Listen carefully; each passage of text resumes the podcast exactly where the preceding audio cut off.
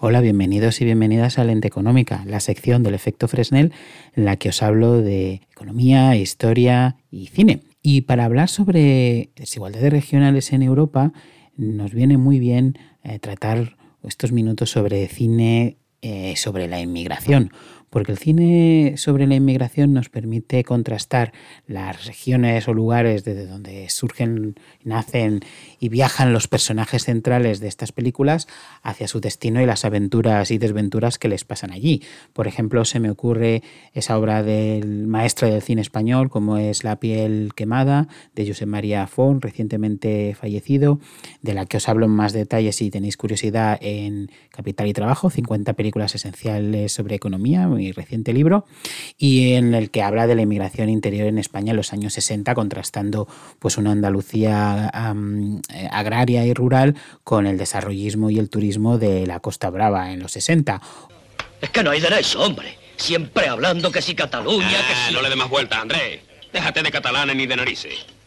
Lo malo es tener que buscarse el pan como lo hacemos nosotros. Y yo prefiero estos señoritos que están toda la semana pencando que los de mi tierra. Muy fino, muy dicharachero, pero no dan golpe.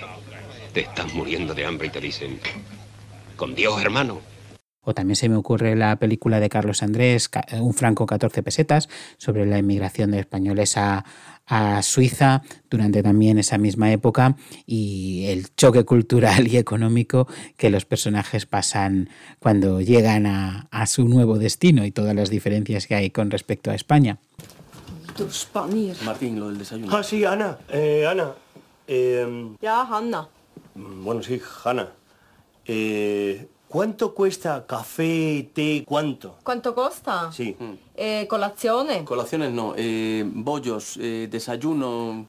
Pero también querría hablaros un poco más en detalle de una película bastante interesante, Import-Export, de Uli Seidel, una película austríaca de 2007 que fue nominada a la Palma de Oro en Cannes y que como en muchos de, de, las películas de este director, pues que utilizan actores no profesionales, que improvisan sus diálogos y que utiliza pues un tono documental y una estética feísta, pero bastante realista y, y repleta de momentos de humor absurdos, como la vida misma, para mm, hablar y retratar dos Europas, dos Europas muy diferentes.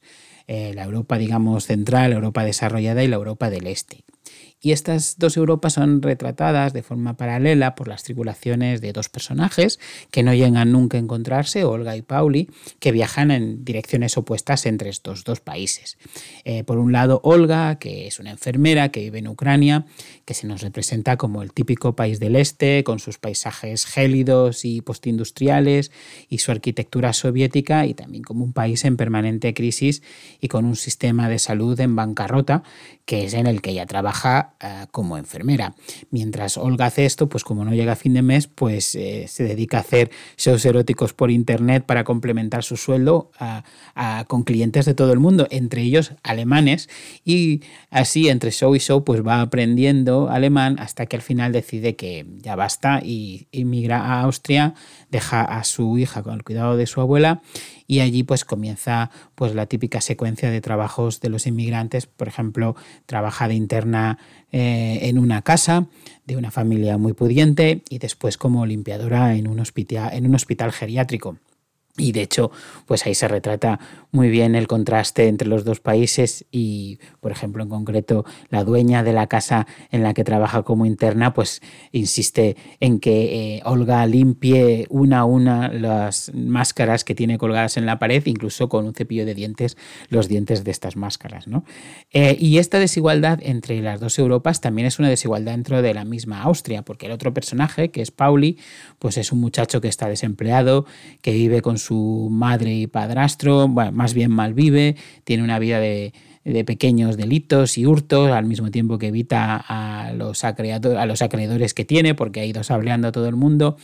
Y le vemos que, bueno, al principio de la película pues intenta empezar a trabajar como guardia de seguridad, pero es bastante desastroso, así que eh, el único remedio que ve para también escapar de quienes le acosan pues es eh, ir con su, padre, con su padrastro a, a, los países del este, a viajar por allí, porque su padrastro se dedica a exportar eh, máquinas, las máquinas estas expendedoras de chicles y de caramelos, y viaja por Eslovaquia y Ucrania, de nuevo ofreciéndonos ese contraste documental entre, entre las dos realidades y las desigualdades que se encuentran en estas sociedades y los grandes niveles de pobreza también eh, y de diferencias culturales entre estas dos Europas que quedan muy bien retratadas en esta película que yo os recomiendo, como todas de las que hemos hablado hoy, en esta sección de, de lente económica que llega a su fin, una nueva entrega, pero a la próxima me podréis encontrar hablando de otra película o películas relacionadas con el tema del episodio de Efecto Fresnel. Pero hasta entonces, cuidaos mucho, un saludo.